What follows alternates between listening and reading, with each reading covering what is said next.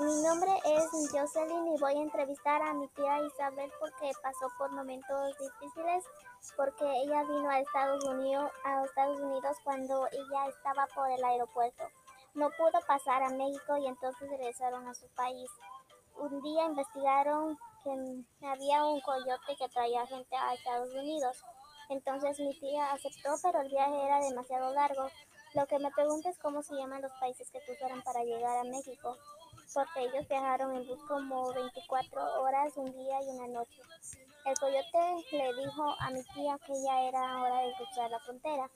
Y cuando estaban yendo a cruzar había una línea que tenía que cruzar y estaba dentro de su país. Entonces la, entonces la migración les llevaron a una casa que pudieran hacer papeles para evitar tener problemas con la migración. Entonces cada día era más complicado. Mi padrino les ayudó a pagar el dinero para que puedan llegar a Estados Unidos. Cuando ya tenían el boleto para salir del aeropuerto, nos avisaron que ya estaban cerca de llegar. Nosotros fuimos a retirar a mi tía del aeropuerto.